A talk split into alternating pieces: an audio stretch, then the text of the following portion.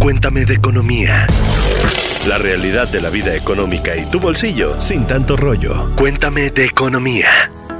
Hola, ¿puedo escuchas? ¿Cómo están? Soy Pepe Ávila, les doy la bienvenida a un episodio más de Cuéntame de Economía. En esta ocasión vamos a hablar de la cuesta de enero, la famosa y temida cuesta de enero. Y están conmigo, los están viendo, Gonzalo Soto, director editorial de Expansión, y Mónica Alfaro, productora de podcast aquí en esta casa. ¿Cómo están? Bien, y yo solamente quiero empezar diciendo que se me hace cada vez más común empezar y escuchar, eh, escuchar Cuéntame de Economía y que el programa empiece con No todo es malo. Entonces, espero que algún día empecemos con Esto es muy bueno, pero tienes razón, la cuesta de enero no necesariamente es una cosa tan positiva y aquí les vamos a platicar cómo se puede mitigar ¿verdad? Que no se vuelva un Himalaya, no es que no se vuelva este subir el Everest, sino más bien como el nevadito de Toluca, pero porque sí, sí cuesta trabajo. Bueno, mi primera recomendación de este episodio es que no importa dónde nos vean o nos escuchen, suscríbanse o activen las notificaciones para que no se pierdan ninguno de los episodios de Cuéntame Economía llenos de dosis de sabiduría y no tan malas noticias. Yo quiero poner algo sobre la mesa. La primera pregunta es, ¿qué es la cuesta de enero? Y sobre todo, ¿cuánto dura? Porque yo leí en enero del año pasado en expansión.mx que la cuesta de enero era más que un mes, tal vez un trimestre, que iba a ser larga. Este año,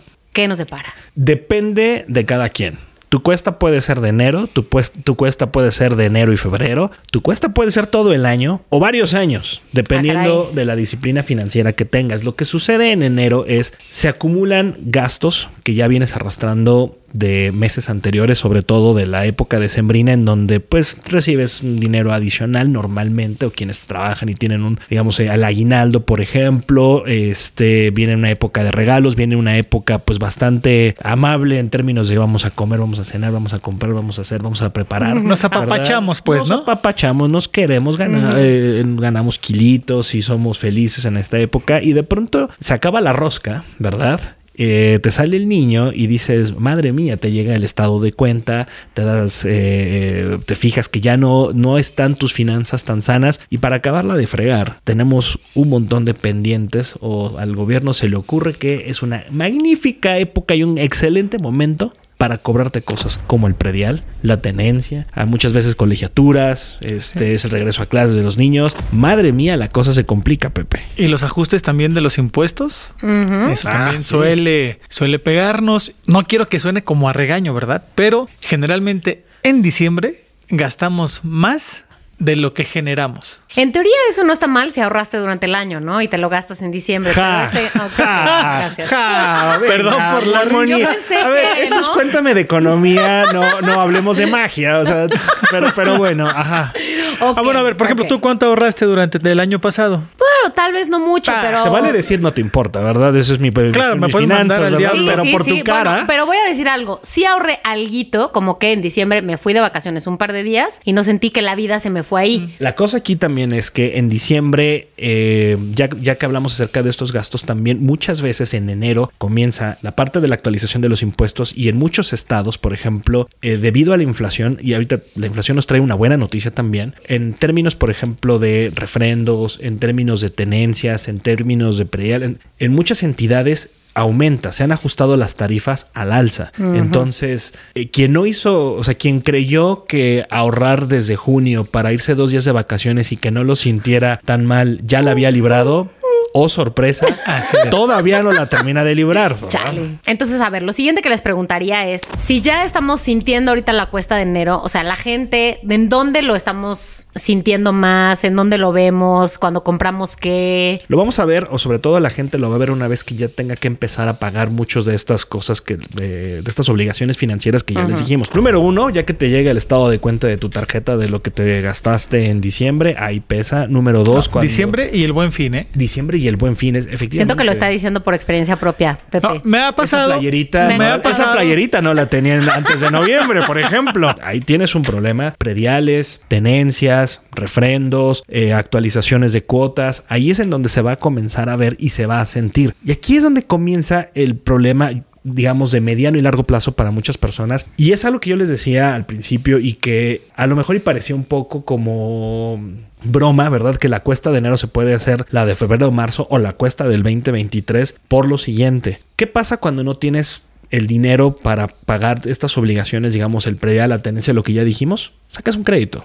Y ahí es un problema. Sabemos que generalmente los bancos, que es a donde acude mucha gente, pues tienen unas tasas o unos costos anuales totales, el famoso CAT, también muy elevados. Y hay gente que al verse ya muy, muy ahorcada, actualmente gracias a la tecnología, hay muchas aplicaciones que te dicen yo te presto dinero sin revisar tu historial crediticio, ¿no? En cinco minutos tienes hasta 10 mil pesos o 30 mil pesos o X cantidad. O incluso en una institución bancaria tradicional, o sea, un crédito de nómina, un crédito personal, que son tasas bastante caras, y es un préstamo que a lo mejor y te saca del problema en el corto plazo, pero ya te endeudaste, pues por lo menos los siguientes seis meses o un año. Entonces sí se genera una sensación de el inicio de año no me está favoreciendo, el inicio de año me está tratando muy mal y pues bueno, muchas veces cuando tomas una mala decisión en enero no se queda en enero, eh, sobre todo a estos niveles de, de endeudamiento.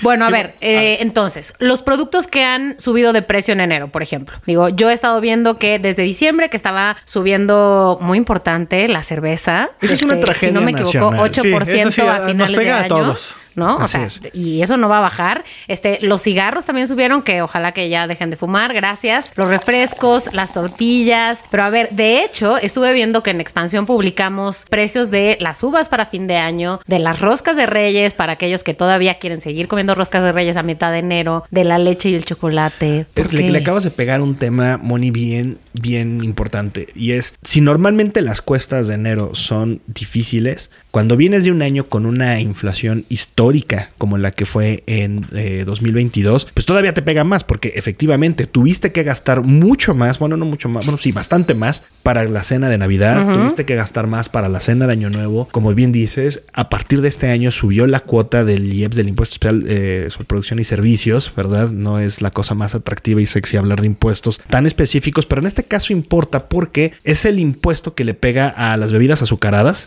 le Ujú. hace los refrescos, pero también el Boeing, el Fruitsy que le gusta aquí a los niños. Como eh, Pepe Ávila. como Pepe Ávila. este, pero los chocolates. Los chocolates, a las papitas. La gasolina. La gasolina. De ahí que se sienta también que la vida está más cara. Ahora, hay una cosa curiosamente bien importante que también tiene que ver con inflación e impuestos y es, les dije que no todas eran malas noticias, una de las buenas es, también debido a que esta inflación acumulada rebasó el 10%, en la ley se establece que una vez que cruza ese umbral, lo que te van a quitar de ISR, del impuesto sobre la renta, va a ser menor. Es decir, te van a quitar menos impuestos eh, en 2023 por el tema de la inflación. Es ¿De una- manera que sí vamos a quedar tablas o No. No, No. no, recuerda que la casa no, no, siempre gana. Sí, no, no, no quedas tablas, porque además productos y marcas eh, de toda índole, sobre todo de productos de consumo, van a seguir aumentando o aumentaron la inflación. Las expectativas es que todavía se mantengan altas, por lo menos la primera mitad del año, y de ahí vamos a ver. Entonces, eh, Entonces esta no es una tan buena noticia. es que o sea, tú ve- siempre ves el vaso medio. Pero vaso estoy lista para verlo vacío. medio lleno porque Pepe me prometió al principio de este episodio que me iba a decir cuál es la mejor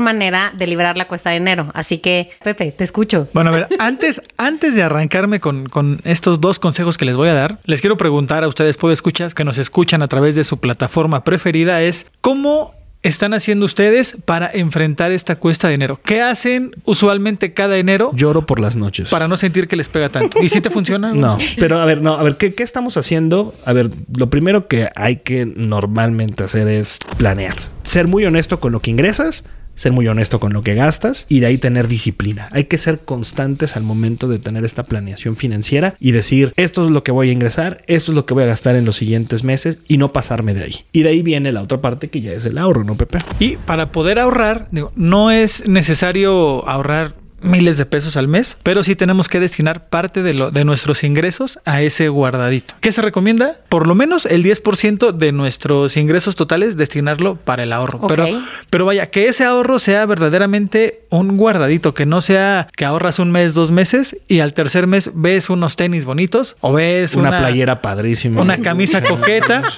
y, la- y te la compras y ya desacompletaste lo que tenías o lo que ibas guardando. Eso, eso no. Para eso también necesitamos mucha constancia. No solo la disciplina, sino la constancia. Con eso va- vamos a ir formando un fondo de emergencias. ¿Para qué? Justamente para algo imprevisto, no sé, alguna situación de salud, toco madera, que nunca pase, pero más Pero vale estar pasa. prevenidos. La verdad es que sí, la prueba de que sí pasa es con el COVID, ¿no? Todo el mundo Correcto. pensamos que teníamos todo bien tranquilo, todo asegurado y de repente de un día para otro cambia tu, sa- cambia tu estado de salud y cambia tu situación financiera de una manera radical, ¿no? Que ese fondo de emergencias, y aquí lo que se- le- les recomendamos es que sea de entre 3 y 6 meses del sueldo del ingreso actual. Hoy está bien cañón llegar. Sí, Sí. sí, está difícil. Sí, digo, no es no, fácil. no- no es, no es una cosa sencilla, pero sí te libra de un imprevisto importante como pues, lo acaba de mencionar, un tema de salud, un tema de desempleo, un tema eh, de lo que tú gustes. O los que tienen auto, se descompone el carro y ya sabes que le falla una cosa, lo llevas al mecánico y ya te dice, también le falla esto y esto otro, y ya no es una sola cuestión la que tienes que reparar, ya son más y el gasto se va haciendo más grande. Antes de la otra recomendación, quisiera saber si los podescuchas eh, tienen ese dinero ahorrado o algo de dinero ahorrado, que nos lo dejen en los comentarios en el video de YouTube o en arroba XP Economía en Twitter, ¿correcto? Así ¿Cuál es. es la siguiente recomendación? Una,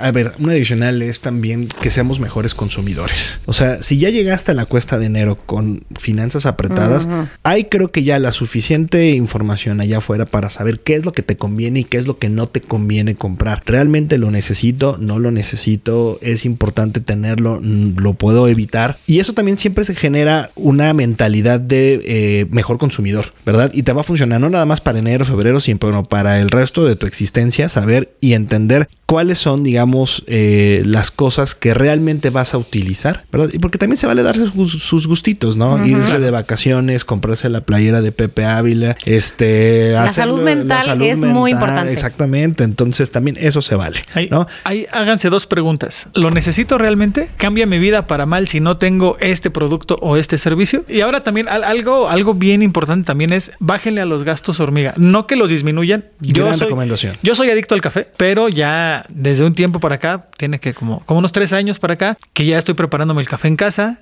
Ya no lo compro tanto en la calle y sí, sí he visto cómo mejora Hace- un poco mi, mi hace, situación. Hace poco, de hecho, publicamos, bueno, esta misma semana publicamos en Expansión, ¿cuánto cuestan las plataformas de streaming? Y ya que empiezas a sumar, tengo esta, tengo esta, más Spotify, más Netflix, más tal, más HBO, más Paramount, más... Llega el momento en donde de verdad dices, madre mía, se me está yendo un porcentaje muy considerable de mi ingreso. Y si a eso también le sumas suscripciones adicionales, si eres gamer, por ejemplo, tienes seguramente suscripciones que a PlayStation Plus, que a Xbox, no sé qué. Entonces se convierten todos estos gastos hormiga y vale la pena agarrar y decir, ¿lo vale en este momento? ¿Lo puedo posponer? Puedo no tenerlo y ser muy honesto también con las finanzas, ¿verdad? Ahora, ahora sí que uno puede engañarse a sí mismo, pero no a la cartera. Bueno, pues no solo ahorren su dinero, y ahí viene algo importante, ¿no? Un- una recomendación dividida en dos tal vez. Lo primero es programen sus ahorros. Ahorita ya con la tecnología a través de la aplicación de los bancos ya se puede destinar cierta cantidad para el ahorro y no lo dejen nada más en una cuenta de ahorro. Si pueden invertirlo, háganlo. Hay una opción muy buena que es CETES Directo. Ahí tiene una, un simulador de ahorro y también vienen, vienen varios, varias opciones para ver. Por ejemplo, si ustedes le ponen 400 pesos al mes, en un año serían 4,800. 4.800 pesos. Correcto. Si lo metemos en CETES directo, la calculadora te va a decir que al final del año no vas a tener esos 4,800, sino que vas a tener poco más de 5,000 pesos. Casi 6.000. Eso te ayuda porque así tu dinero, con esto de la inflación que hemos estado hablando, que está muy alta, pues tu dinero no va a perder poder adquisitivo. Ok. Y también no es nada más la única plataforma, es quizá de las más sencillas. Asesor, asesórense bien, nada más, evalúen bien qué es eh, la inversión o cuál es la inversión que más les interesa, cuál es la inversión que más les gustaría entrarle y destinarle. Y de nuevo, la disciplina financiera ahí es clave. Correcto. Gracias por escucharnos. Gracias. Moni, Gonzo, gracias Muchas- por estar gracias aquí. Soy Pepe Ávila. No me queda más que recordarles que califiquen este podcast en la plataforma en la que nos escuchen. Con cinco estrellas. Así obviamente. es, por supuesto. Si hay más, denle más. Y por supuesto, gracias. Invéntense una estrella. No, y sobre todo compartan este episodio con aquel que saben que la va a pasar mal en enero. Yo creo. Ay, qué triste regalo, pero bueno. No, pues son recomendaciones para la salud financiera. Muy ¿Qué bien. Eh. Háganle un favor. Compártanmelo entonces, por favor. Hasta la próxima. Cuéntame de economía, un podcast de expansión. Disponible todos los lunes en todas las plataformas de audio. Bienvenidos a la Revolución de la Riqueza, el podcast en donde aprenderás que crear riqueza no es magia negra, crear riqueza es una ciencia. En este programa comprenderás que la verdadera riqueza es holística y te daremos herramientas para conquistarla.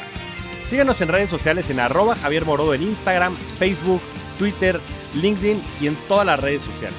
Suscríbete también a mi newsletter en mi página javiermorodo.com, en donde todas las semanas vas a recibir información sobre mercados financieros, negocios, tecnología, well-being, conciencia y también tips para ganar el juego del dinero.